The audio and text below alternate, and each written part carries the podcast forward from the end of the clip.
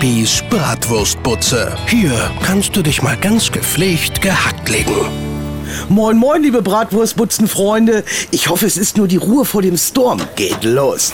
So, nun können wir in Niedersachsen bzw. in unsere Landeshauptstadt wieder aufatmen. Presi vom Amiland hat sich wieder vom Acker gemacht. Endlich kehrt wieder Ruhe ein.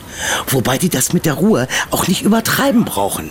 Dass gestern vor lauter Freude über die Ruhe gleich Busse und Bahnen nicht gefahren sind und die Kitas geschlossen hatten, das muss ja auch nicht sein. Naja, Rita sagt, daran sind die Streikwütigen schuld, nicht die Abreise von Obama. Naja, die einen sagen so, die anderen sagen so.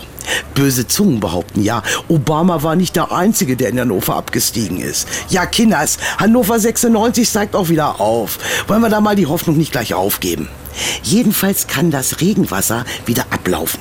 Gullideckelverschließung ist Schnee von gestern. Die Leute dürfen wieder am Fenster winken und wenn sie wollen, auf der Straße jedem Autofahrer freundlich zuwinken. Alles wieder im grünen Bereich. Wenn sich jetzt noch die Streikerei in Grenzen hält, muss ich meine Butze auch nicht schließen. Geht doch. Mein WhatsApp-Status des Tages. Sie haben ja nach 2015 in 2016 schon wieder eine Lücke im Lebenslauf. Ja, da saß ich immer an der Straßenbahnhaltestelle. Bibis Bratwurstbutze.